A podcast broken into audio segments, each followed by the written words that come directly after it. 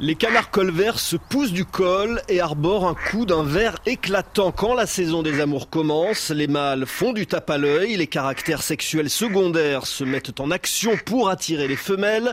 Un beau plumage de belles couleurs, c'est le signe d'une bonne santé. Le mâle est fort, il protégera le territoire et facilitera l'accès à la nourriture.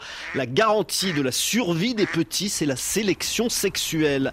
Mais c'est quand même paradoxal, arborer des couleurs vives ou une grosse queue encombrante comme celle du c'est s'exposer aux prédateurs.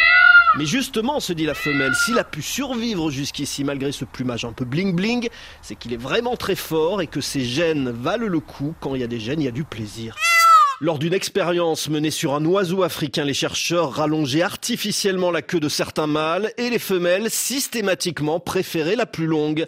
Mais toute règle a ses exceptions. On s'est rendu compte qu'un autre oiseau, l'hirondelle, ne choisissait pas forcément le mâle le plus sexy, par définition plus volage, sans jeu de mots, et donc moins disponible pour s'occuper des petits. Les mâles peuvent aussi faire des cadeaux nuptiaux, une forme de dot, un boni ou de la nourriture. Chez les araignées, c'est offert dans un bel emballage en soie. Chez la menthe religieuse, le mâle fait même l'offrande de son propre corps.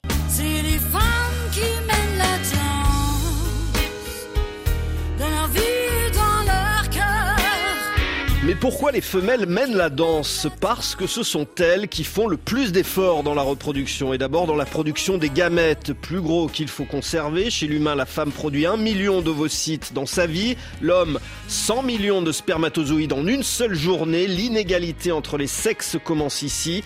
Le mâle peut semer à tout vent. La femelle, elle, devra soigneusement sélectionner le père de ses futurs petits eu égard à son investissement énergétique. La qualité plutôt que la quantité tandis que sous leurs yeux se déroulent des parades effrénées ou des combats sanglants entre prétendants. Les femelles ont le dernier mot. Chez le faussin, mammifère de Madagascar qui ressemble à un félin, les mâles font la queue au pied d'un arbre, la femelle en hauteur sur une branche les surplombe et choisit.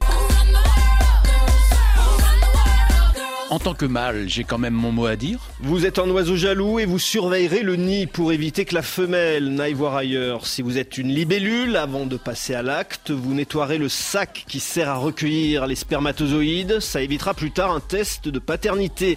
Et puis si vous êtes un criquet, vous prendrez soin, après l'acte, de boucher l'appareil génital de la femelle pour que personne ne passe après. Vous êtes un peu possessif, mais on dira que c'est pour la bonne cause.